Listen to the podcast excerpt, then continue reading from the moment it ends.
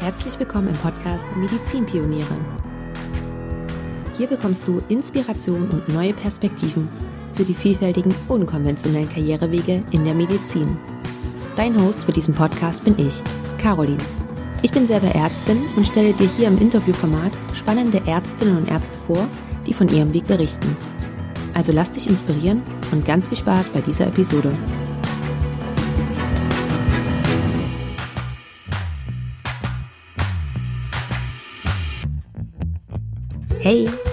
Begrüße dich bei dieser neuen Podcast-Episode. Ich freue mich sehr, dass du wieder mit dabei bist und ich freue mich vor allen Dingen riesig, dieses Interview mit dir teilen zu können, denn ich habe einen Chefarzt zu Gast.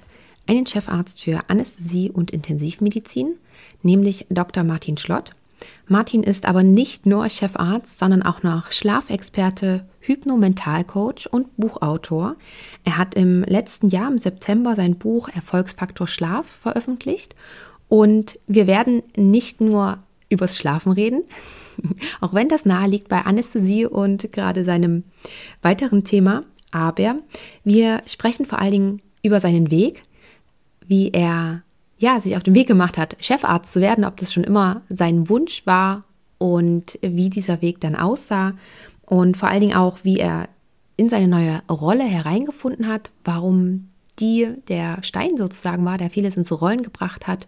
Er hat dann zum Beispiel eine Kommunikationsausbildung gemacht, eine NLP-Ausbildung und hatte daraufhin auch ja viele weitere äh, Fortbildungen angeschlossen. Wir besprechen das alles im Interview, das heißt, du wirst es dann auch gleich von ihm noch alles hören.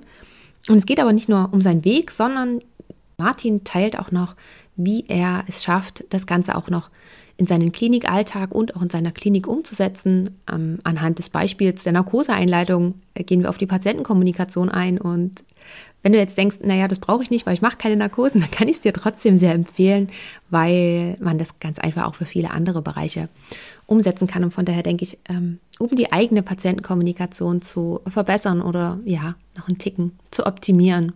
Alleine deswegen ist das Interview schon ziemlich wertvoll.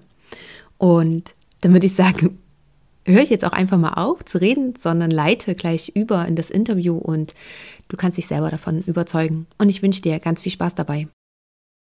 Hallo Martin, ich freue mich sehr, dass wir es geschafft haben und du zu mir in den Podcast gekommen bist und ich begrüße dich ganz herzlich.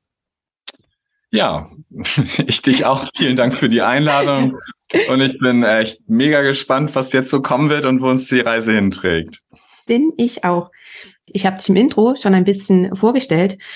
Und bei dir ist es ja so, du bist Chefarzt und man könnte ja meinen, dass wenn man Chefarzt einer Klinik ist, dass man dadurch zeitlich und auch so kopfmäßig schon ziemlich gut ausgelastet ist. Das scheint bei dir ja nicht der Fall zu sein. Du bist äh, Schlafexperte, Hypno, Mentalcoach und hast sogar letztes Jahr auch noch dein eigenes Buch veröffentlicht. Und bevor wir auf all das eingehen, vorneweg die Frage, wolltest du schon immer Chefarzt werden? nee, wollte ich tatsächlich nicht. Ähm, ich wollte einfach ein guter Anästhesist werden und ähm, und habe auch irgendwie sozusagen in meine Ausbildung alles da reingelegt, um einfach irgendwie guter Anästhesist und guter Intensivmediziner zu sein und ähm, und alles andere hat sich dann irgendwie Stück für Stück darüber, dass ich an der Uniklinik war, dass ich irgendwann Oberarzt geworden bin und irgendwann die richtige Stelle an der richtigen Ort am richtigen Ort sozusagen frei war und ich mich da bewerben konnte, hat sich einfach auf dem Weg Stück für Stück ergeben. Hm, wenn wir einmal dabei sind, gleich noch die Anschlussfrage. Hast du irgendwann aber dann auf deinem Weg auch mal gehadert? Im Sinne von, sollte ich jetzt wirklich die Oberarztstelle annehmen und sollte ich jetzt wirklich die Chefarztstelle annehmen oder hast du mit den Gedanken gar nicht gespielt? Nö, als sich die, als sich diese Möglichkeit ergeben hat, mich auf eben diese Stelle zu bewerben, habe ich da auch alles reingelegt und ähm, wollte das dann zu dem Zeitpunkt auch. Aber ich habe jetzt nicht am Anfang meiner Medizinerkarriere während des Studiums oder oder auch während der Facharztausbildung gedacht, ich muss unbedingt Chefarzt werden. Da, ich wollte ein guter Facharzt werden, wollte eine Facharztstelle.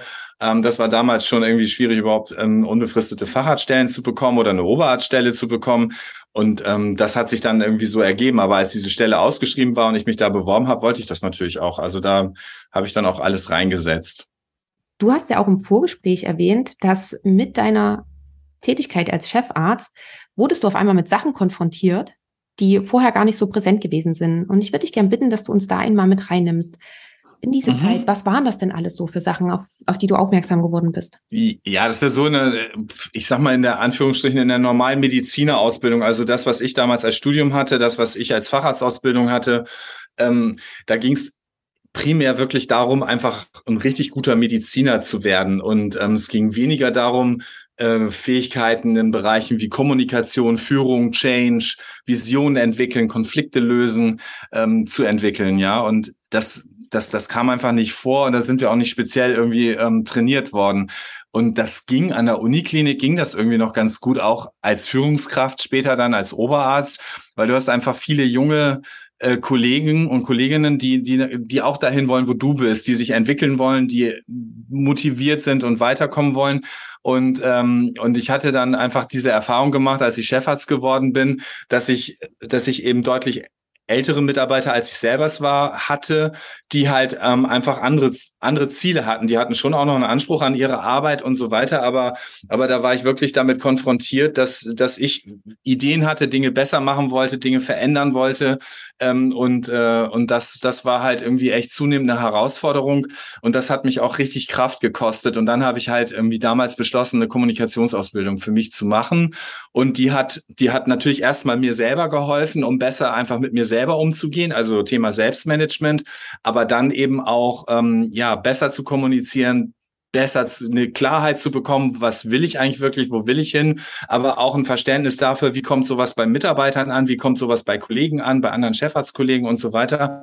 Und, ähm, und das war, das war echt eine Riesenentwicklung, die am Anfang echt auch wehgetan hat manchmal, aber auf der ich wahnsinnig viel gelernt habe und aus der sich natürlich dann irgendwie so Stück für Stück irgendwie weitere Sachen ergeben haben, weil du es vorhin gesagt hast, Mentaltraining und ähm, Thema Schlaf und Energie und so weiter. Und ähm, ja, insofern war das eine Riesenchance aber es war halt auch echt anstrengend und es war irgendwie ein Weg, der jetzt nicht so vorgezeichnet war, aber wo ich gesehen habe, ähm, als Chefarzt bist du einfach nicht mehr nur der, der fachlich die Richtung vorgibt und der der der beste Mediziner oder so ist, sondern als Chefarzt hast du ja ganz andere Aufgaben plötzlich. Du bist nicht mehr nur am Patienten, sondern musst halt auch eine Abteilung organisieren, musst halt auch wissen, wie du Mitarbeiter mitnimmst, wie du wie du Dinge kommunizierst, so dass sie auch für andere verständlich sind, ähm, wie du Visionen entwickelst, wie du einfach guckst, ähm, wie steht eine Abteilung, was braucht eine Abteilung jetzt, was braucht eine Abteilung in drei Jahren, in fünf Jahren ähm, und all diese Weichenstellungen, die sind halt irgendwie einfach total wichtig. Und ähm, dazu kommt noch natürlich, das dann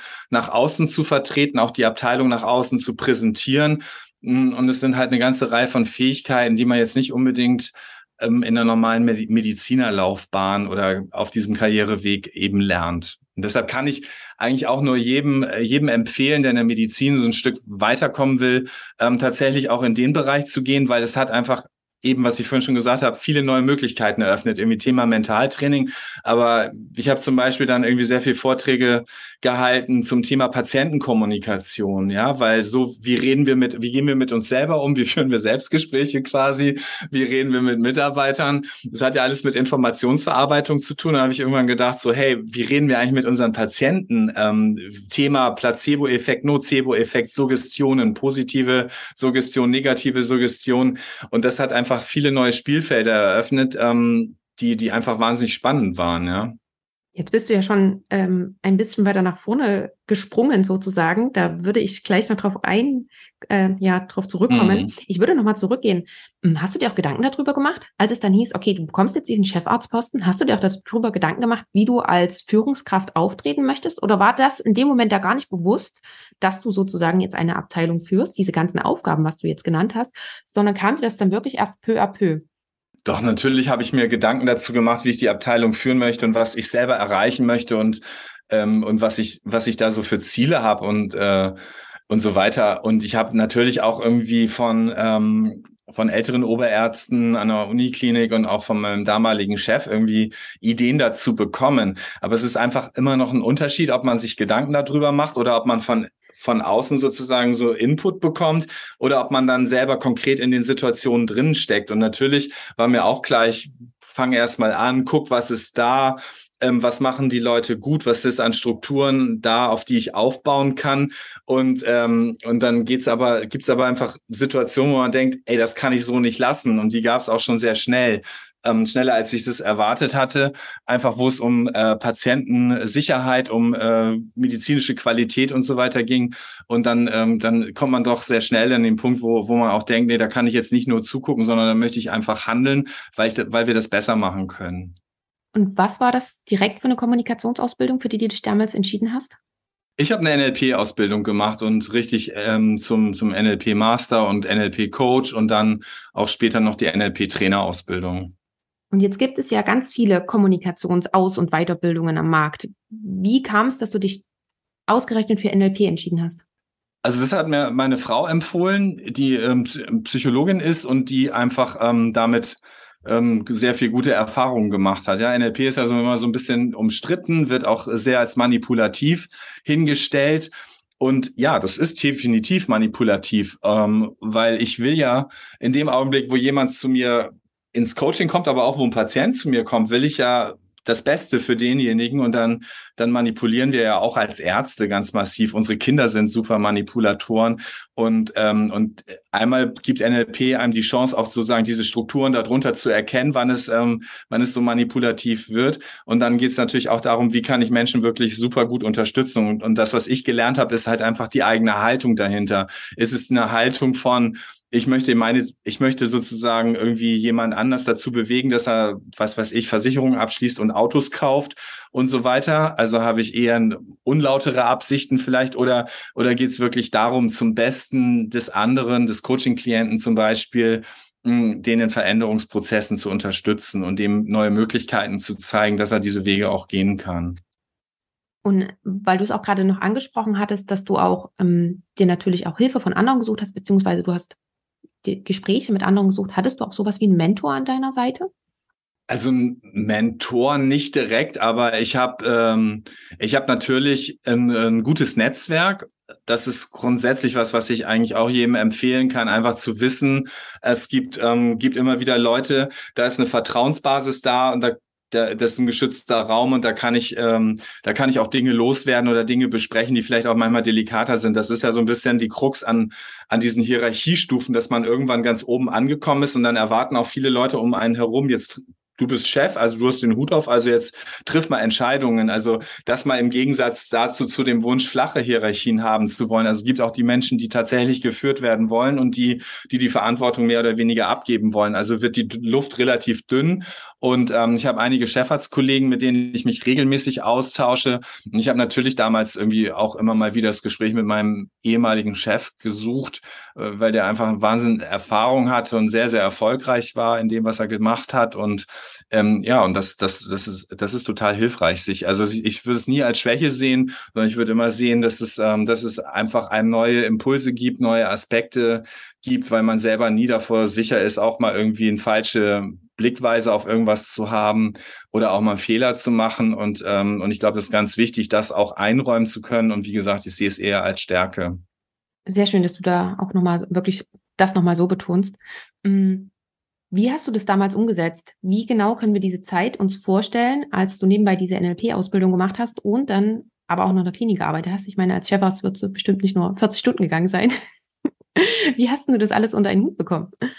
Ja, das, das, ähm, da ist tatsächlich auch viel persönliche Zeit reingegangen. Also viele Sachen waren entweder abends nach Feierabend beziehungsweise am Wochenende oder äh, oder eben auch mal ein Urlaub, äh, den ich dafür eingesetzt habe. Ähm, ich habe das immer irgendwie als Investment sozusagen in die eigene Entwicklung, heißt ja heutzutage so schön Persönlichkeitsentwicklung ähm, gesehen und habe aber einfach auch gesehen, dass ja, mir das gut tut, ähm, weil sonst, sonst, sonst landet man tatsächlich so in so einem Hamsterrad was ja irgendwie sozusagen von innen gesehen quasi immer nur die Leiter bergauf ist, die, die einen irgendwann in, in die Erschöpfung oder an die Grenzen bringt. Und ich habe das immer als, als Bereicherung auch gesehen und war immer froh, ähm, ja, weiter lernen zu können, neugierig zu sein, zu gucken, was es noch gibt, wie kann ich ja besser mit mir umgehen, wie kann ich anderen Leuten Impulse geben? Und ähm, klar, in der Medizin wollen wir einfach, dass dass wir ja Patienten irgendwie wirklich ähm, gut durch Prozesse durchbegleiten können. Und da denken ja viele immer an Anästhesie, da schlafen die Leute.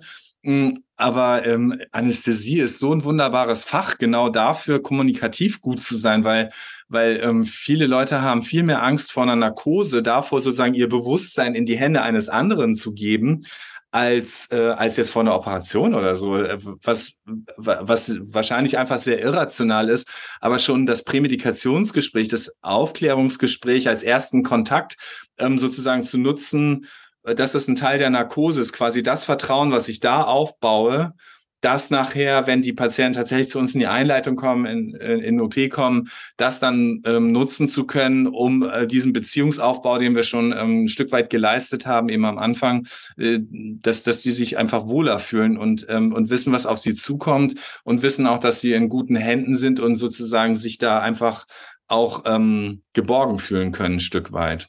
Ja, bin ich voll bei dir ich finde es auch immer wieder erstaunlich, wenn Patienten vor einem sitzen und man macht das Prämedikationsgespräch mhm. und dann äh, kommt erstmal die Frage, ach, das macht ein Arzt die Narkose? Also auf der einen Seite teile ja, ich das krass, total, was ne? du sagst. Ähm, die, die meisten Patienten haben Angst vor der Narkose, aber dann gehen sie auch nicht davon aus, dass das ein Arzt macht, sondern ähm, eine Pflegekraft.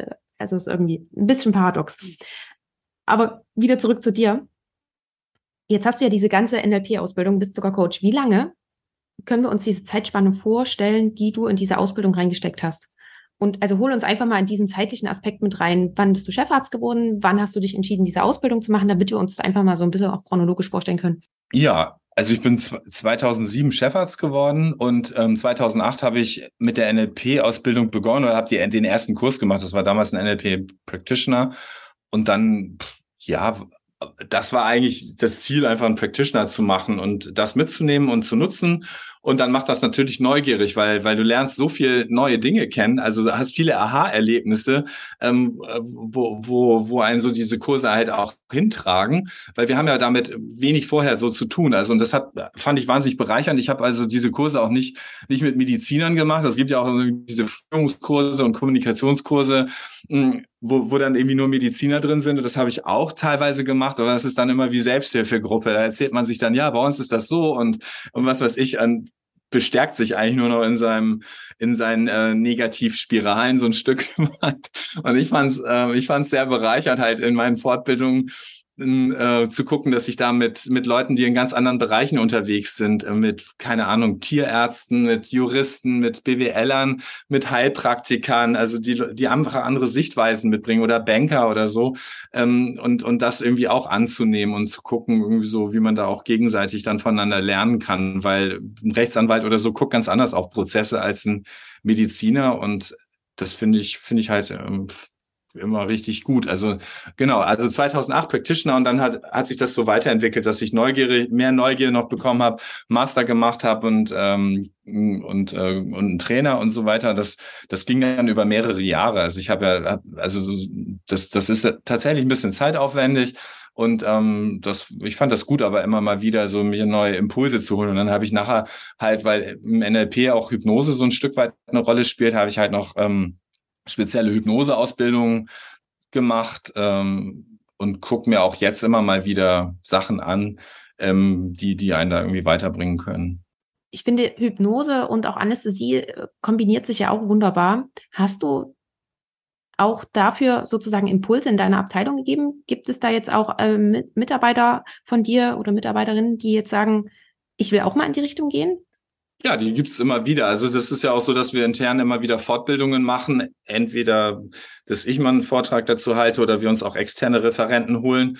Und es geht äh, bei Hypnose denken ja die meisten Leute, da geht's ja nur darum, sozusagen die Leute wegzubeamen irgendwie äh, in eine andere Welt oder so. Aber es gibt ja ganz, ganz viele kleine Aspekte. Also ich, zum Beispiel habe ich mich mal irgendwann auf einen OP-Tisch gelegt und durch die Klinik fahren lassen oder durch eine OP fahren lassen, um einfach mal diese Patientensicht zu haben, weil die ist komplett anders als wenn du ähm, durch eine OP selber läufst, ja. Und das hat dann dazu geführt, dass wir in, in den Einleitungen ähm, da, da hast du diese Neonröhren so klassisch und, und wir haben dann halt indirekte Beleuchtungen eingebaut, damit du nicht mehr so als an oder damit die Patienten nicht geblendet werden und haben dann einfach oben an die Decken, ich hätte gerne Flatscreens ähm, dahin gebaut mit irgendwelchen netten Naturfilmen oder so. Und ähm, das bei uns hat es dann aber in der Situation nur für Bilder gereicht. Aber nichtsdestotrotz führt es dazu, wenn ein Patient da liegt und oben an der Decke ein Bild aus der Toskana oder irgendwo aus der Südsee ist, dann weckt das Assoziationen und die Leute sind einfach ein Stück weit in einer anderen Welt. Und das, das sind letztendlich auch schon so hypnotische Prozesse. Alleine dadurch, dass ein Patient ins Krankenhaus geht und mit diesem einen Schritt sozusagen vom normalen Leben in eine Situation sich begibt, wo er Hilfe will, wo er ein bisschen verunsichert ist. Was kommt da für eine Diagnose raus? Was machen die mit mir? Ähm, was, was, was hat das nachher für Resultate? Da ist man schon in einer komplett anderen Form der Wahrnehmung, weil in diesem Augenblick beziehst, beziehen die Menschen halt die Dinge, die dann gesprochen werden und die dann irgendwie stattfinden, komplett auf sich.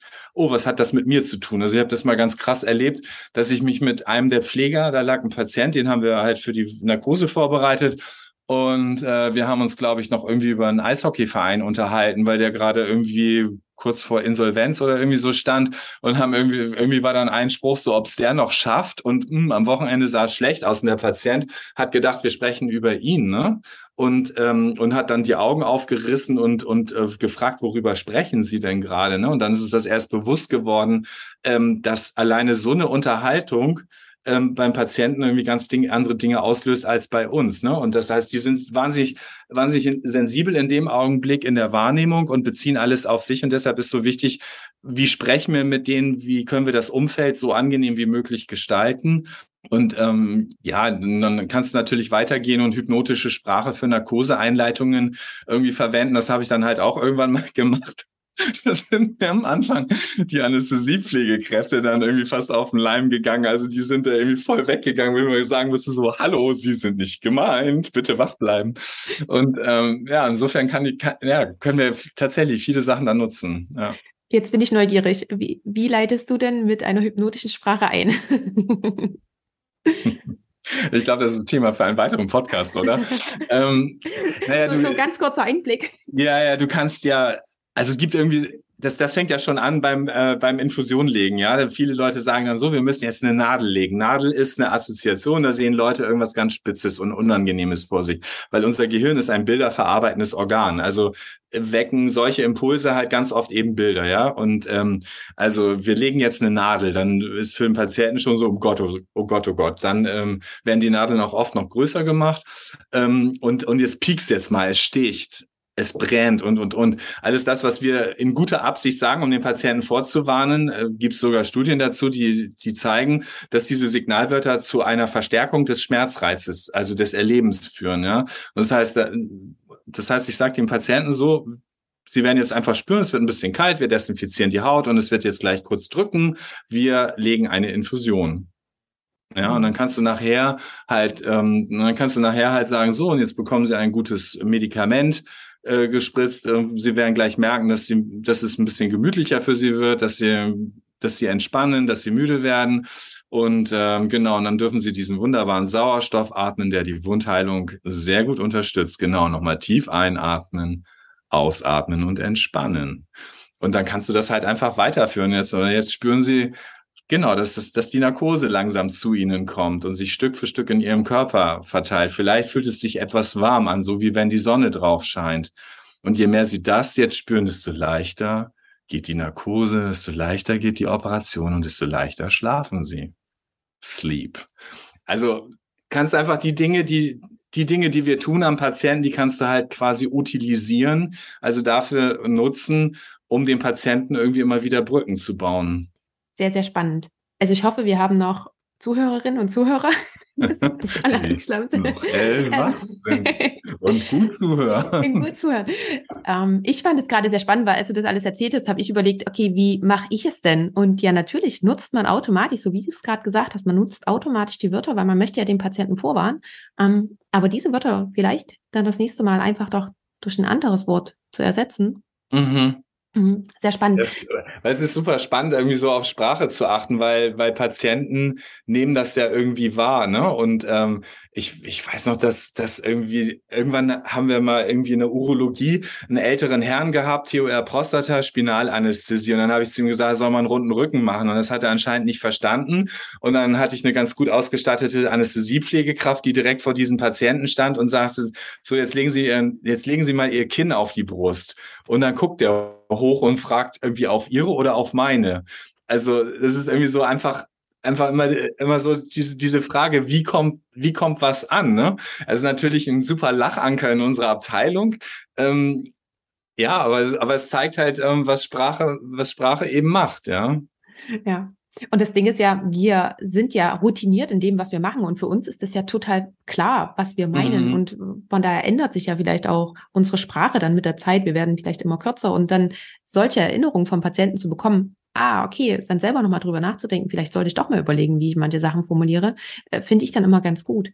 Und du ja, hast auch. Wir, wir haben mal einen, einen Vortrag in den, alten, in den neuen Bundesländern gehalten und dann habe ich irgendwie bei diesem Vortrag irgendwie erzählt, äh, also so genau, genau dieser Weg so jetzt, genau, wir schließen sie ans EKG und ans, an Blutdruckmessgerät äh, an und überwachen sie jetzt. Und das war für die ähm, durch die, keine Ahnung, Stasi-Vergangenheit oder so, war das irgendwie ein negatives Signalwort. Das war mir überhaupt nicht bewusst, aber es ist ja immer, immer sozusagen interessant zu sehen, wie im Kontext dann auch bestimmte ja. Dinge äh, wirken können und wo wir, wo wir irgendwie drüber nachdenken können, wie wir das dann besser machen können. Ne? Wann bist du denn dahin auch gekommen, dass du gesagt hast, okay, du willst jetzt auch die Patientenkommunikation verbessern, weil du hast ja angefangen, an dir zu arbeiten, dass du deine Mitarbeiter besser führen kannst und wie können wir uns an diesem Prozess, ich kann mir vorstellen, dass das wirklich logisch ist, aber muss ja diesen Schritt trotzdem auch gehen zur Patientenkommunikation hin? Nee, das war irgendwann war das war das halt einfach mal da, dass ich gemerkt habe, so hey, ich kann ich kann ja ich kann ja da Sachen verbessern und dann ähm, und dann meldet man halt irgendwie mal Vorträge für Kongresse an. Ne? Also ich kenne ja eine ganze Menge Leute, die auch Kongresse veranstalten oder in Programmkomitees äh, sitzen und dann sagt man, hey, wollen wir nicht mal was was äh, was anderes machen? Mal irgendwie weg von diesen streng wissenschaftlichen Vorträgen mit Studie, Studie, Studie hin zu was was äh, pra praktisches für die für die Anwendung im klinischen Alltag und und dann hatte ich ein paar, wie gesagt, Freunde, die auch Chefärzte sind, die gesagt haben, so, hey, kannst du das nicht mal für unsere Abteilung machen? Und, äh, und dann habe ich halt irgendwie einfach Vorträge in Kliniken dazu gehalten. Wie lebst du das in deiner Klinik und wie setzt du das in deiner Klinik um? Habt ihr dazu auch zum Beispiel wöchentlich Fortbildungen dazu oder ähm, werden die Assistenzärzte und Ärztinnen speziell auch nochmal in Patientenkommunikation geschult oder gibt es da auch also wir haben, Tool? ich würde sagen, wir machen einmal im Jahr ungefähr eine Fortbildung zu dem Thema, also mit verschiedenen Aspekten. Also die letzte, die wir zum Beispiel gemacht haben, war, ähm, wie können wir in der Einleitung wirklich ein ruhiges Umfeld schaffen, weil es ganz oft noch so ist, dass man dann ähm, kriegt der Patient schon seine Narkosemedikamente und dann fängt man an, noch irgendwelche Verpackungen von Larynxmaske oder sonst was aufzureißen oder es kommt jemand rein und muss noch irgendwas rausholen und dann klappert das wieder und so. Und dann, dann haben wir uns irgendwie hingesetzt und gesagt, wie können wir das schaffen, dass für die zwei, drei Minuten, wo jemand wirklich dann diese bewusstseinsverändernden Medikamente bekommt, wie können wir da eine absolut ruhige Atmosphäre schaffen, weil wir einfach nicht wissen, was in der Zeit, wo unser Bewusstsein runterfährt, was dann noch im Unterbewusstsein irgendwie an Negativimpulsen hängen bleibt. Und, ähm, und, und sowas greifen wir uns dann halt immer mal wieder raus. Ich habe auch externe Referenten ähm, ein paar Mal schon da gehabt, aber es ist jetzt nicht so, dass wir es wöchentlich machen. Aber ich, wenn ich junge Assistenzärzte habe, mit denen bespreche ich das am Anfang schon, warum uns bestimmte Dinge in der Kommunikation wichtig sind, wie sie es formulieren können, wie sie es besser machen können, gerade auch in der Prämedikation. Ja, da wird ja dann irgendwann auf die ganzen Risiken eingegangen und ähm, eigentlich im Prinzip ein Horrorszenario äh, aufgebaut. Aber wie kann ich sozusagen diese Dinge er so erklären, dass sie trotzdem für den Patienten positiv sind, ja, weil es ein Risiko gibt, äh, oder wir fragen halt nach Nüchternheit, weil es ein Risiko dafür gibt, dass man eben Magensaft in die Lunge laufen könnte. Aber dann zu sagen, so, hey, ähm, deshalb, deshalb fragen wir oder deshalb fragen wir sie, wie lange sie nüchtern sind oder sie bleiben halt am besten sechs Stunden nüchtern. Ähm, eben, dann können sie selber mithelfen, dieses Risiko zu minimieren. Das heißt, ich, ich benenne das Risiko, aber ich führe immer wieder einen anderen Weg oder Zahn- und Stimmbandschäden. Äh, Genau deshalb fragen wir nach wackeligen Zähnen, damit wir uns darauf gut einstellen können und sie schützen können. Ähm, Komplikationen mit Herz, Kreislauf und Atmung. Und genau das ist der Grund, warum wir den Blutdruck regelmäßig messen und den Sauerstoff im Blut überwachen oder oder messen. Wir haben ja vorhin gelernt, aber überwachen kann auch ein, ja. ein schlechtes Wort sein. Genau. Und, äh, und, und so, so, so versucht man das halt einfach, oder so mache ich das halt, dass ich dann irgendwie Stück für Stück den Leuten das so ein bisschen näher bringe und die da, und dann merken die auch schon selber, so, hey, ich kann ja wirklich was verändern. Und eigentlich ist es ja ganz, eigentlich ist es ja ganz cool, irgendwie die Patienten damit irgendwie so ein bisschen ruhiger führen zu können. Ich überlege die ganze Zeit gerade mit, wenn du solche Beispiele nennst ähm, und denke mir jetzt, okay, ich äh, übernehme das in meine eigene Tätigkeit. Wie ist dann aber dein Schritt gekommen von dem, was du, also du, du hast ja dein NLP äh, deine Ausbildung gehabt und wie bist du dann weitergekommen dazu, dass du dann auch selbstständig bist? Und du hast schon gesagt, die Hypnose kam dann auch so mit dazu, weil du gesagt hast, das interessiert dich und das ist da Teil mit. Aber wie kam es dann wirklich, dass du dann mittlerweile auch als, als Speaker und als Coach unterwegs bist? Ja, das, das war null geplant. Das hat sich aber wirklich so ergeben. Ähm, also ich habe, meine Frau hatte, hatte dann schon eine NLP-Akademie und ähm, dann schied der Sparingspartner, mit dem sie es damals gemacht hat, aus und hat mich dann irgendwie mit reingenommen. Ich habe dann angefangen, da eben Sachen zu unterrichten, weil ich eben diese Trainerausbildung auch hatte. Und ähm, und dann haben uns oft Leute gefragt, so was macht denn ihr da eigentlich? Und äh, immer wenn wir, also irgendwie aus dem Freundeskreis oder so, und dann kam immer so, wenn wir es erklärt haben, das ist ja wie, wie Mentaltraining. Also wenn, wenn du mit Sportlern irgendwie arbeitest, um die auf Wettkämpfe, auf Stresssituationen und so weiter vorzubereiten. Und, ähm, und da wir in Bad Tölz halt auch eine Wintersportregion sind, auch mit ähm, vielen Eishockeyspielern, auch Profis, äh, Profis Eishockey-Profis, ähm, ähm, Skifahren ist ein Thema. So hatte ich dann die ersten Nachwuchssportler irgendwie mal als auf Empfehlung im Coaching. Und dann hat sich das immer weitergetragen, dass ich dann irgendwann halt ähm, Profifußballer und Unternehmer und so weiter im Coaching hatte. Und bei ganz, ganz vielen Leuten, die so, ich sag mal, im High-Performance-Bereich unterwegs sind, ähm, spielt das Thema Schlaf dann irgendwann eine Rolle. Also wie komme ich in meine bestmögliche Verfassung? Wie komme ich, wie habe ich wirklich Energie? Und ähm, und äh, und dann habe ich gedacht, Schlaf sagt dir sowieso eine ganze Menge, weil als Anästhesist sind wir quasi am Zielorgan, auch wenn wir ein künstliches Koma herbeiführen, um bestimmte OPs möglich zu machen. Aber ich glaube, die Grundlagen sind ja trotzdem irgendwie da, was da an Neurotransmittern unterwegs ist, welche Zentren da betäubt werden und so weiter. Und ähm, da ich selber super gerne schlafe, ähm, hatte ich so habe ich sowieso ein Fable dafür. Und dann habe ich gedacht, das ist eine perfekte Kombi eigentlich.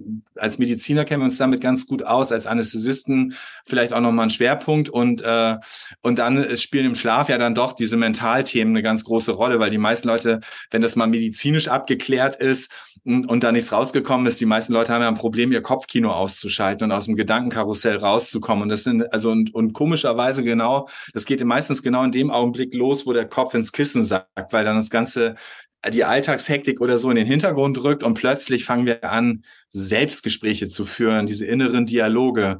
Ähm, und manche Leute kennen das vielleicht auch von den Zuhörern.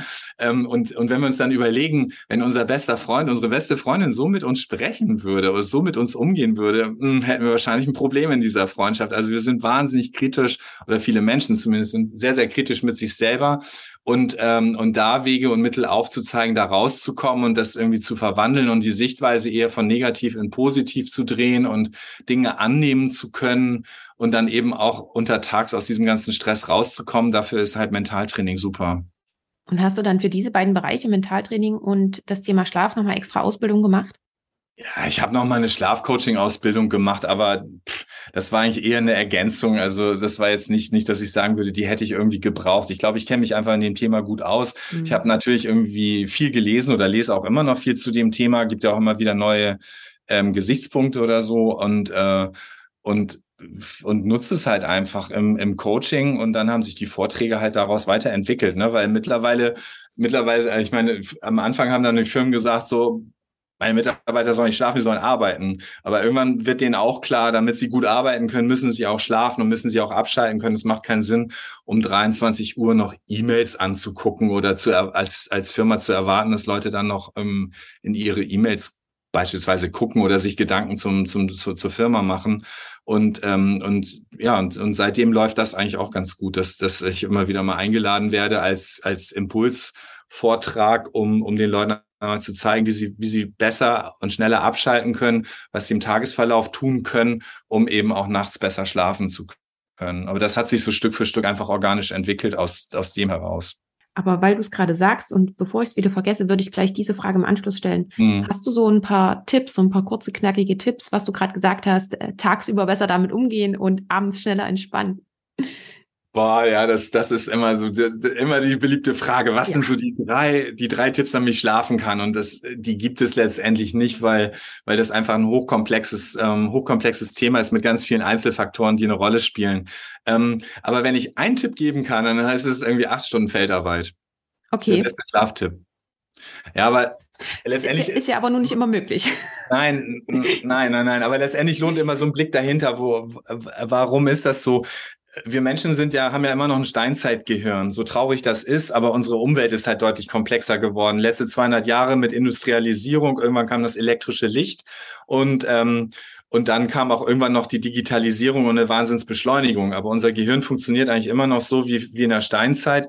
Das heißt, wir, wir, sind, wir sind irgendwie sehr stark programmiert auf den Rhythmus der Sonne, werden morgens mit im Prinzip mit beginnendem Tageslicht irgendwann wach und, ähm, und die Menschen früher waren halt einfach auch viel draußen und, ähm, und haben sehr viel Tageslicht bekommen, was natürlich wichtig ist zum Synchronisieren der inneren Uhr, des zirkadianen Rhythmuses, als auch für die Serotoninbildung, Vitamin D und, und, und. Ne? Und ähm, und dann ist die Sonne halt irgendwann untergegangen, es wurde dämmerig und dann kam irgendwie so der Impuls, jetzt wird Melatonin freigesetzt und ähm, dann sind wir irgendwann müde geworden und haben uns dann auch irgendwann hingelegt.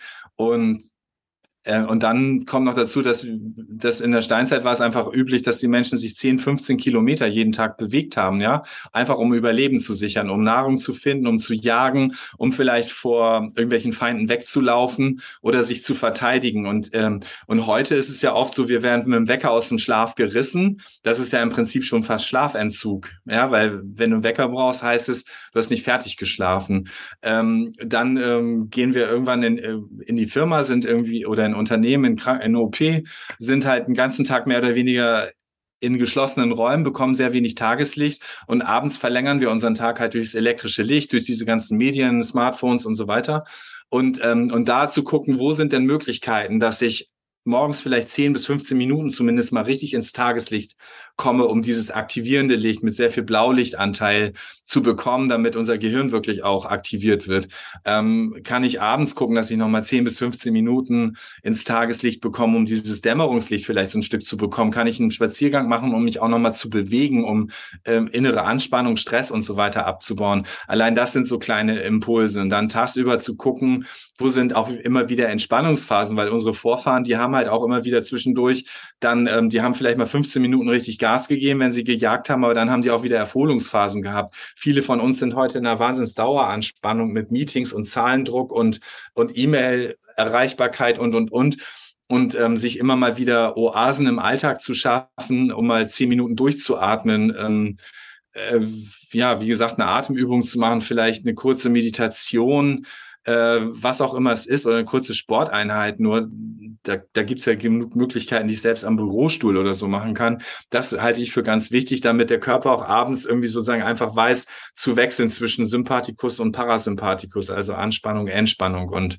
das wären mal so die ersten Tipps. Und vielleicht abends ist noch gut zum Entspannen eine warme Badewanne, mhm. weil dann entspanne ich, lass los, gibt ein Gefühl der Geborgenheit und ähm, warmes Wasser hat den Vorteil, dass unser Kühlsystem quasi angeworfen wird. Ne? Wenn wir kalt duschen, dann versucht der Körper Wärme zu bilden. Wenn wir in einer warmen Badewanne liegen, dann versucht der Körper eher zu kühlen. Und um richtig erholsam in den Tiefschlaf und so weiter zu kommen, muss unsere Körperkerntemperatur ein Stück absinken. Und so eine warme Badewanne eine halbe Stunde bis Stunde vorm Schlafen gehen sorgt halt dafür, dass dieser Prozess unterstützt wird.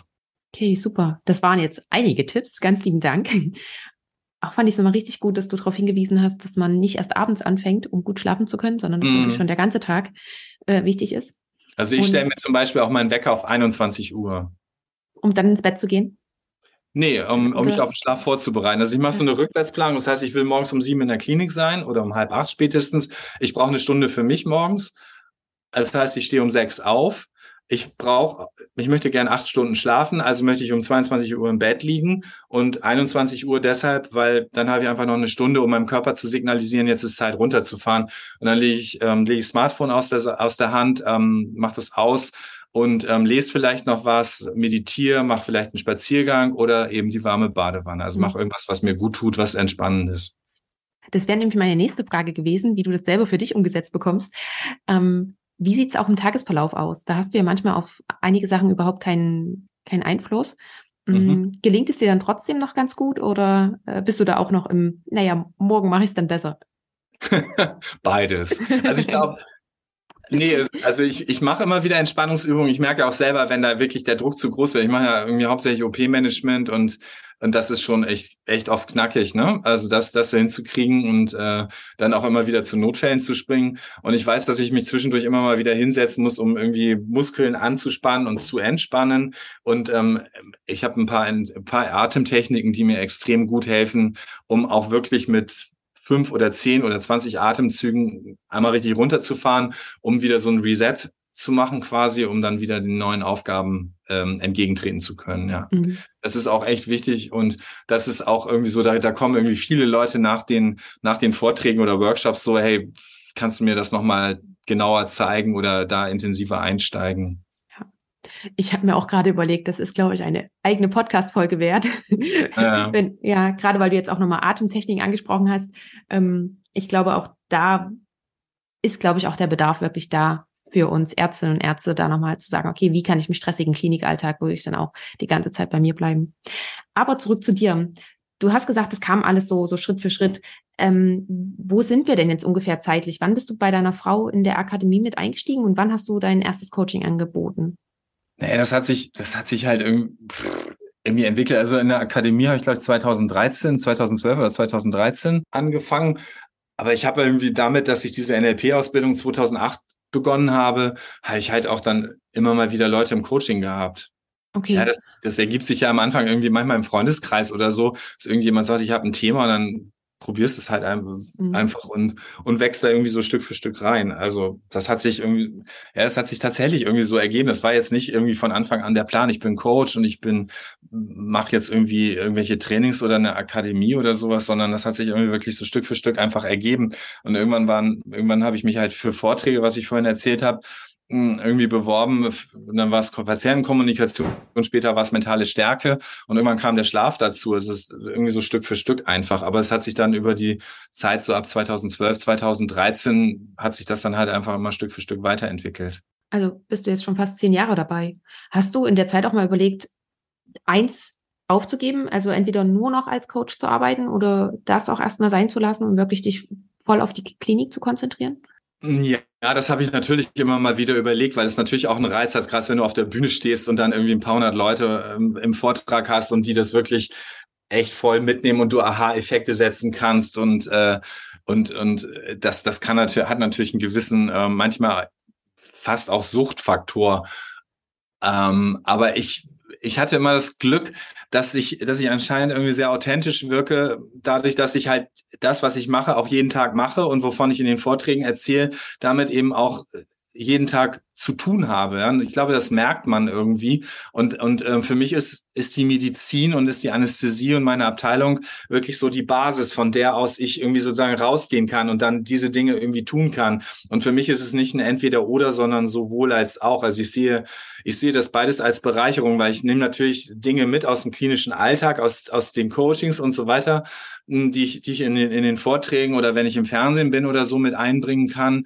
Und umgekehrt nehme ich natürlich auch von den Vorträgen und aus den Coachings und aus Fortbildungen Dinge mit in die Klinik, die ich da, die ich da verändern kann, die ich da nutzen kann für mich selber, aber auch um irgendwie äh, mit Mitarbeitern irgendwie besser umzugehen oder mit Patienten und da irgendwie auch Dinge immer mal wieder weiterzuentwickeln. Insofern ja, für mich ergänzt sich das sehr, sehr gut. Und äh, gerade in dieser Corona-Zeit ähm, kennen viele Speaker-Kollegen, die wirklich und Trainerkollegen, die halt in der Zeit wirklich richtig Probleme hatten, ähm, Aufträge zu bekommen, weil natürlich das irgendwie alles durch Lockdown und so weiter richtig runtergefahren worden ist. Es gab keine Veranstaltungen mehr, es gab keine, keine Coachings mehr, es gab keine Trainings mehr. Und, äh, und dann so zu sehen, ey, ich habe natürlich auch irgendwie Verantwortungen mit Kindern in Ausbildung äh, und, und Verbindlichkeiten für Immobilien und was weiß ich. Und dann einfach zu sehen, so, hey, ich habe einfach, ähm, hab einfach einen Job, der mich da weiter gut gut durchträgt, ähm, das ist sehr, sehr viel wert, versus davon abhängig sein zu müssen, jetzt wieder Aufträge zu finden und das Ganze wieder anzuschieben und dann über Social Media aktiv zu sein und zu zeigen, so, hey, ich bin da und ich mache das und das. Ähm, also ich sehe das eher als, als Glücksfall an, ähm, sozusagen, wie, wie gesagt, das als Basis zu haben und das nicht machen zu müssen, sondern machen zu dürfen. Hast du aber auch immer dran gedacht, dann zurückzutreten und zu sagen, okay, weil der Chefarztposten ist ja schon sehr ausfüllend mit auch anderen ähm, ja, Verpflichtungen, die auch da dranhängen. Ähm, da zu sagen, okay, ich gebe diesen Posten auf und äh, bleibe als Oberarzt oder mache sowas? Oder ist das keine Option für dich gewesen? Nee, ähm, dafür habe ich zu viel investiert, ähm, um, um ja, Chefarzt zu werden, um diese Ab um, um meine Abteilung auch so zu gestalten, wie sie jetzt ist und, und auch so zu sehen, dass das, dass, dass ich wirklich einen super Glücksfall habe mit, mit den Mitarbeitern, die ich habe und ähm, die, die ja mit mir da irgendwie auch gewachsen sind und, und mich unterstützt haben und so weiter. Also nee, ähm, ich also ich habe es mal, ich habe es jetzt nicht in dieser Trainingskonstellation oder Speaker-Konstellation überlegt, aber ich habe tatsächlich mal, ähm, ich habe es tatsächlich mal überlegt, ähm, weil weil man ja einfach einfach wahnsinnig viel Verantwortung hat in dieser Chefarztposition und ähm, und da habe ich tatsächlich mal überlegt, wie wäre das jetzt irgendwie, wenn du einfach wieder Oberarzt wirst und dir und, und dann ein neuer Chefarzt kommt, der dann diese ganze Verantwortung trägt, den du unterstützen kannst und so weiter. Ähm, ja, das, also das, das, das habe ich schon mal überlegt, ja. Aber mhm. das war, war dann irgendwie so in der Konsequenz mit allem drum und dran, dass ich jetzt wirklich die Sachen so aufgebaut hatte und, und gestaltet hatte und auch echt richtig tolle Oberärzte habe, ähm, habe ich dann gedacht, mh, dann kann ich auch Chefarzt bleiben. Sehr gut. Nimm uns mal bitte mit in einen Alltag. Wie können wir uns das vorstellen? Wie viel Prozent ungefähr bist du in der Klinik als Chefarzt tätig und wie viel Prozent deiner Zeit verbringst du mit Coachings und anderen Aufträgen? Also ich bin Vollzeit in der Klinik tätig und alles andere findet nach äh, findet tatsächlich nach Feierabend oder am Wochenende oder im Urlaub statt. Ne? Wie viel ist es dann noch so? Und ähm, das, du, das ist ganz unterschiedlich. Also es gibt mal, mal Wochen, da habe ich irgendwie ein oder zwei Vorträge. Manche, manche Sachen sind ja auch online immer noch, ne? Ähm, das ist ja ganz gut. Das kann man ja dann auch irgendwie abends oder am Wochenende mal machen. Wenn, wenn die Anfragen müssen halt entsprechend passen. Und, äh, und Coachings, ja, mache ich, wenn dann eben echt oft am Wochenende. Also für mich gibt es keine so klare Trennung von irgendwie Privatleben und Berufsleben oder so. Ich denke, das ist ein fließender Vorgang, wo ich, wo ich auch gar nicht so sehr trennen mag, weil es gehört ja irgendwie zu mir. Also ich sehe so gerade, gerade Coaching oder so ist für mich irgendwie, ist tatsächlich oft irgendwie auch hm, sehr erfüllend und, äh, und gehört irgendwie gehört für mich irgendwie fast dazu, also wo ich jetzt nicht, nicht diese Trennung mache und das auch nicht unbedingt als Belastung oder so empfinde. Und inwiefern hast du dir Hilfe und Unterstützung für gerade für deine Coachings und für, ich sag mal, deine Nebenselbstständigkeit? Ähm, wie hast du dir da Hilfe und Unterstützung gesucht? Ich denke zum Beispiel an deine Webseite. Die finde ich zum Beispiel sehr, sehr ansprechend und richtig gut. Hast du dir das dann, kam das auch durch Zufall auf dich zu oder hast du da zum Beispiel explizit nach Hilfe gesucht? Ähm, wie waren solche, ich sag mal, Nebenprojekte, die ja trotzdem mit deiner Selbstständigkeit zu tun haben? Also ich habe, ähm, ja klar, habe ich mir natürlich Hilfe da gesucht. Ähm, also natürlich sucht man sich, wenn man eine Website machen will, sucht man sich eine Agentur, mit der man das macht. Dann ist es schlau, vorher ähm, sich genau zu überlegen, wie positioniere ich mich. Ähm, das ist ehrlicherweise was, was ich relativ häufig sogar in Coachings selber mache, weil ähm, im NLP geht es halt auch ganz oft irgendwie darum, was sind wirklich deine Träume, was ist, de, was ist dein Warum im Leben, warum tust du, was du tust. Ähm, Thema Sinn, Vision und so weiter. Ne?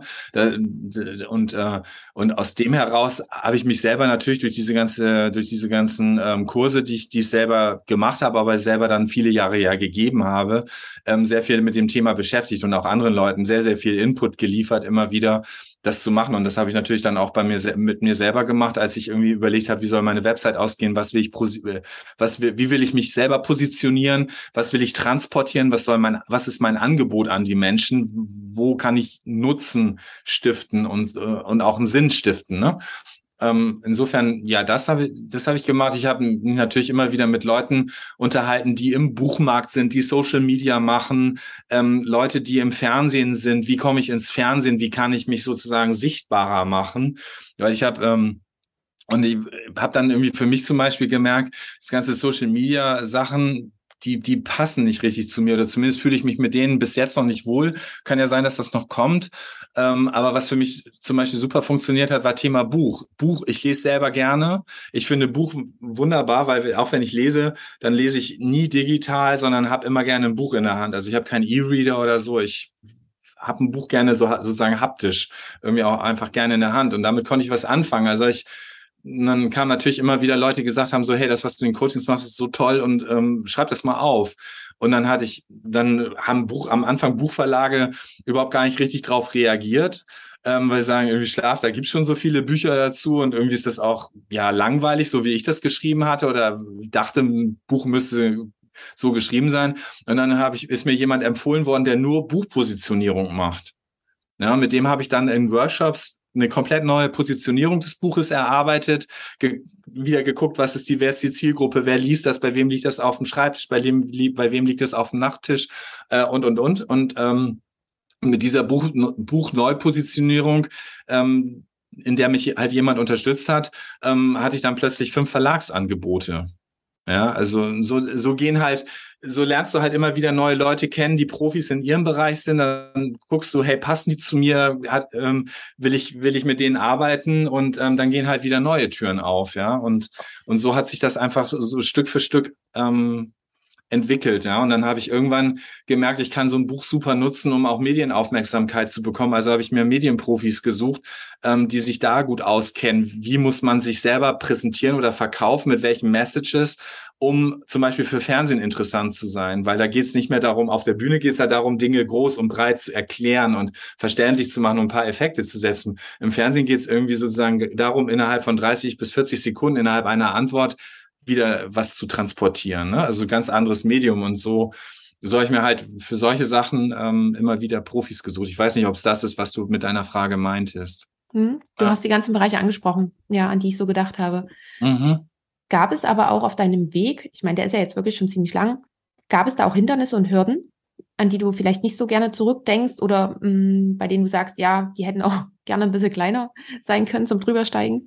Also es geht, geht irgendwie, also natürlich gibt es mal einen Auftritt oder einen Vortrag, der, der mal in die Hose geht oder so, wo du denkst, so, oh nee. Ähm, ja, und dann ist es, dann ist es wichtig, sich einfach hinterher zu, hinzusetzen und zu sagen, so, hey, will ich das wirklich?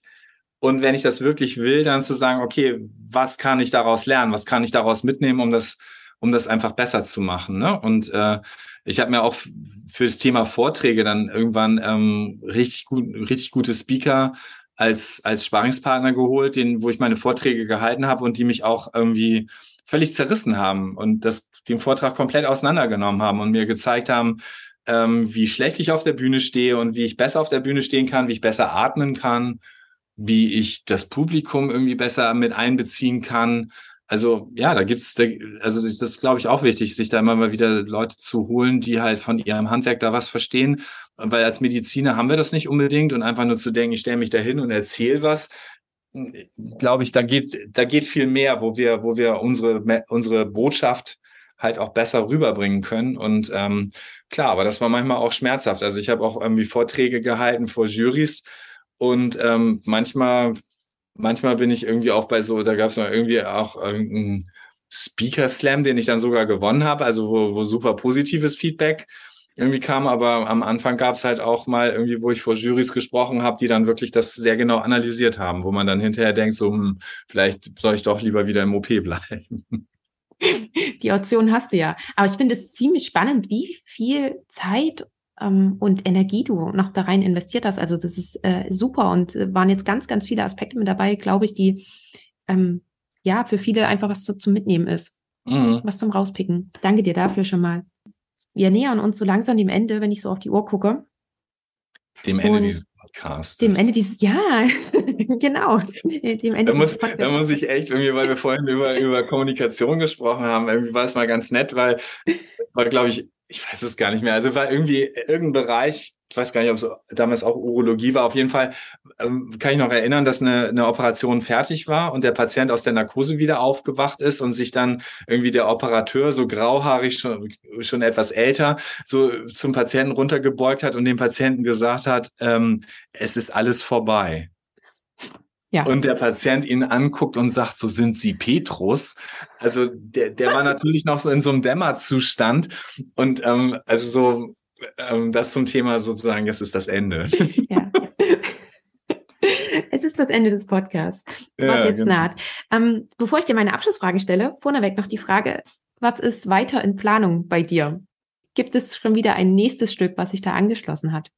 Also es sind tatsächlich ein paar Sachen in Planung die die Richtung Medienarbeit äh, gehen, um, um einfach auch irgendwie diese Botschaft noch weiter ähm, weiter zu teilen und so. Ich glaube, es, es braucht einfach ich glaube, es braucht einfach äh, Ärzte, die auch irgendwie Themen in gut verständlichen Worten und einfach und so weiter transportieren können. Gibt's gibt's ja ganz viele Kollegen von uns, aber dieses Feedback bekomme ich halt einfach häufig. Insofern sind sind ein paar Medienprojekte mh, hm, irgendwie ähm, geplant, aber die sind halt noch nicht irgendwie spruchreif oder dau dauert noch ein bisschen, bis, ähm, bis das dann wirklich unter Dach und Fach ist. Ich werde weiter Vorträge halten und, ähm, und es gibt irgendwie möglicherweise irgendwie so Dinge, wo man den Schlaf kombinieren kann mit, ähm, mit, ähm, mit, mit bestimmten Schlafkonzepten und so weiter, ähm, Schlafseminare oder so. Und ähm, da arbeite ich im Moment gerade dran. Okay, also dürfen wir weiterhin gespannt sein was da noch so kommt. Ja, genau. Und ich hab, bin jetzt gerade dabei, noch ein neues Vortragsformat ähm, zu entwickeln, weil oft irgendwie Firmen dann sagen, so, hey, jetzt haben wir einen super Vortrag über Schlaf gehört, können Sie auch noch über was anderes sprechen. Und ich habe ja jede Menge äh, Möglichkeiten auch aus Mentaltraining oder so, da auch eine ganze Menge Impulse zu setzen. Also genau, das sind so die, die Dinge, die im Moment so in der Pipeline sind. Wenn jetzt, wenn wir jetzt jemanden neugierig gemacht haben, ich verlinke alles von dir, deine Websites, äh, verlinke ich alles in den Show Notes und da kann man mhm. dann mal nachschauen. Und bevor ich dir jetzt wirklich meine Abschlussfragen stelle, noch kurz die Frage, haben wir soweit erstmal einen guten Überblick geschaffen oder gibt es noch etwas, was dir wichtig ist, was du gerne noch mit hinzufügen möchtest? Also mir fällt jetzt tatsächlich spontan nichts ein, weil das, du hast mich da mit so unterschiedlichen ähm, Fragen oder so irgendwie schon, da hast du schon irgendwie viel viel rausgeholt aus dem, also wo ich manchmal dachte, so, ey, stimmt, das habe ich ja auch gemacht. also, nee, vielen Dank dafür. Nee. Ähm, also wer das nachlesen möchte, der kann ja, kann ja mal gucken, ob er mein Buch interessant findet. Ähm, da sind da sind neben dem, dass irgendwie so Thema Schlaf ganz gut erklärt ist und viele Mentaltechniken drin sind, ähm, auch eine ganze Menge Geschichten von Klienten drin, plus dass ich ähm, Interviews mit ein paar ganz bekannten Leuten führen durfte zum Thema Erfolg und Energie und Schlaf und, und so weiter. Also so unter anderem Peter Maffay und Tommy Haas und so weiter dabei. Insofern vielleicht ist das für den einen oder anderen noch interessant. Verlinke ich auch definitiv mit in den Show Notes. Und das ist die perfekte Überleitung, weil die erste meiner Abschlussfragen ist immer, ob du eine Buchempfehlung hast. Also abseits von deinem Buch, gibt es ja, ja, ein, mhm. ja, gibt es da noch ein Buch, was dich vielleicht äh, irgendwie besonders inspiriert hat oder besonders beeindruckt hat? Also ein Buch, was ich, was ich wirklich ähm, total toll finde, ist ähm, Start with Why von Simon Sinek. Kennst du? Ja, kenne ich. Ja. Er hat auch einen wunderbaren TED-Talk äh, gehalten. Ja, genau. Ähm, Golden Circle, ne? Mhm. Also das, das finde ich wirklich, das, das war für mich irgendwie ein Buch, was mir irgendwie eine ganze Menge Impulse gegeben hat. Und zum Beispiel die, ähm, die Vier-Stunden-Woche von Tim Ferriss werde ich beides mit äh, in die Show Notes aufnehmen. Mhm. Mm. Und Robin Hood. Robin Hood, der, der, der, Klassiker. Ja. Der Kla Gut, dann nehmen wir das natürlich auch noch mit auf. Ähm, die nächste Frage ist, wo siehst du uns Ärztinnen oder auch den Arztberuf in 10 bis 15 Jahren? Boah, das ist also das ist, das ist echt eine herausfordernde Frage, weil wir gerade dabei sind, uns Konzepte zu überlegen, wie wir, wie wir die Medizin auch in 10 oder 15 Jahren noch interessant machen können mit vielleicht Arbeitszeiten und so weiter, die, die vielleicht nicht so attraktiv sind oder die viele andere Leute nicht haben. Und, ähm, und ich glaube, dass sich der, der Arztberuf noch wesentlich mehr auf die, ähm, auf die Ärzte zubewegen darf im Sinne von ähm, eben die, die Bedürfnisse und Interessen der einzelnen Mitarbeiter und so weiter zu, be, zu berücksichtigen. Also dass Leute motiviert und gerne ähm, in der Medizin arbeiten. Und ich glaube, das sind eher organisatorische Strukturen, die wir da ziehen dürfen. Und ich persönlich finde es allerdings auch sehr wichtig, weil wir haben jede Menge Forschung. Wir haben irgendwie tolle Geräte, wir haben tolle Medikamente, wir machen ganz, ganz viel, was Diagnostik und äh, anbelangt oder was wir in der Onkologie an, an Therapiemöglichkeiten haben.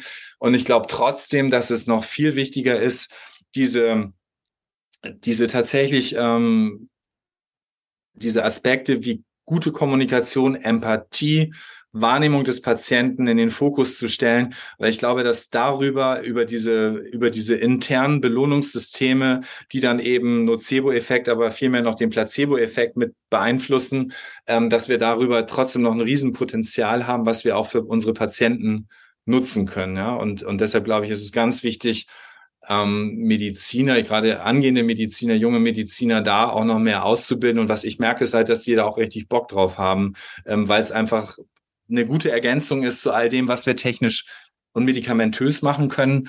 Und ich glaube, dass dieser menschliche Aspekt einfach weiterhin äh, eine ganz wichtige Rolle spielen wird und dass das auch in Zukunft noch auszubauen ist und dass da auch für viele, die dann Fable dafür haben, noch ein äh, gutes Betätigungsfeld liegt. Super, danke dir. Und eine Frage habe ich noch. Wenn du die Möglichkeit hättest, nochmal mit deinen jetzigen Erfahrungen zurückzureisen zu deinem jüngeren Ich, nehmen wir mal an, am Anfang des Medizinstudiums, was würdest du ihm denn mitgeben? Studiermedizin ist ein tolles Studium. Du lernst wahnsinnig viel. Bleib, behalte irgendwie so eine kritische Haltung. Guck, ähm, was, was es mit dir macht, was du gerne wirklich machen möchtest. Und, ähm, und das erlebe ich halt immer wieder im Austausch, gerade mit jüngeren Medizinern oder, oder Studenten sogar, wenn es um, um Thema Prüfungen und was weiß ich, diese Ängste, die damit verbunden sind, denen immer wieder zu signalisieren, überleg mal, warum hast du wirklich angefangen, Medizin zu studieren? Das Medizinstudium ist nicht das Ziel gewesen. Ja, viele denken ja, ich muss einen Medizinstudienplatz kriegen und das ist das große Ziel. Aber das Ziel, wenn du, wenn du dich für Medizin entscheidest, ist eigentlich, ich sehe mich am Patienten arbeiten äh, oder ja, sehe mich, gehe geh in diese Motivation. Und, ähm, und dann trägt dich das auch durch so ein, so ein Studium durch. Und das finde ich immer ganz wichtig, da immer wieder sich anzukoppeln. Warum habe ich wirklich mal damit angefangen? Ähm, weil ich eine Aufgabe darin sehe, weil ich vielleicht eine hohe Empathiefähigkeit habe und weil ich irgendwas weitergeben möchte. Super. Danke dir dafür und ganz, ganz lieben Dank auch für das Gespräch. Das hat mir ganz viel ja. Freude gemacht. Mir auch, echt vielen Dank. Du hast mich echt gut gefordert. Ja, schön. Sehr gut. Ja, mhm. also bleibt mir wirklich nur Danke zu sagen. Ja, ich wünsche dir ganz, ganz viel Glück mit diesem Podcast. Ich hoffe, dass es ähm, ganz viele Zuhörer da draußen äh, gibt, die die vielleicht sagen so, hey, da sind drei Impulse für mich dabei oder nur einer, dann, dann macht mich das schon glücklich. Und ähm, ich freue mich, freue mich tatsächlich auch davon zu hören, weil über meine Website ähm, könnt ihr irgendwie Kontakt mit mir aufnehmen und ähm, würde würd mich freuen zu hören, äh, was den einen oder anderen da bewegt hat und vielleicht auch bereichert hat. Das war das Interview für diese Episode. Ich hoffe sehr, dass du einiges für dich daraus mitgenommen hast. Möchtest du mehr zu meinem heutigen Gast erfahren? Dann findest du alle Links in den Show Notes. Dort findest du auch alle weiteren Informationen rund um Medizinpioniere und du kannst natürlich super gerne einfach mal bei Instagram vorbeischauen. Dort gibt es noch weitere Informationen rund um das Thema unkonventionelle Karrierewege in der Medizin. Dort informiere ich dich auch, wenn Interviews anstehen, sodass du dann die Möglichkeit hast, mir Fragen zu schicken, welche ich dann im Interview mitstellen werde. Wenn dir die Episode gefallen hat, freue ich mich, wenn du sie mit all denen teilst, für die sie ebenfalls interessant sein könnte. Und wenn du darüber hinaus noch mich bzw. vor allem den Podcast unterstützen möchtest, so hast du auch mehrere Möglichkeiten. Du kannst zum Beispiel eine Bewertung abgeben bei Apple Podcast oder auch bei Spotify. Oder wenn du möchtest, kannst du den Podcast auch finanziell unterstützen. Und dazu schau am besten in die Show Notes nach. Dort findest du alle Informationen. Oder schau ganz einfach mal auf die Webseite. Die findest du unter www.medizinpioniere.de. Lieben Dank, dass du bei dieser Folge mit dabei warst, dass du bis zum Schluss zugehört hast und wir hören uns dann zur nächsten Folge wieder. Bis dahin, ciao!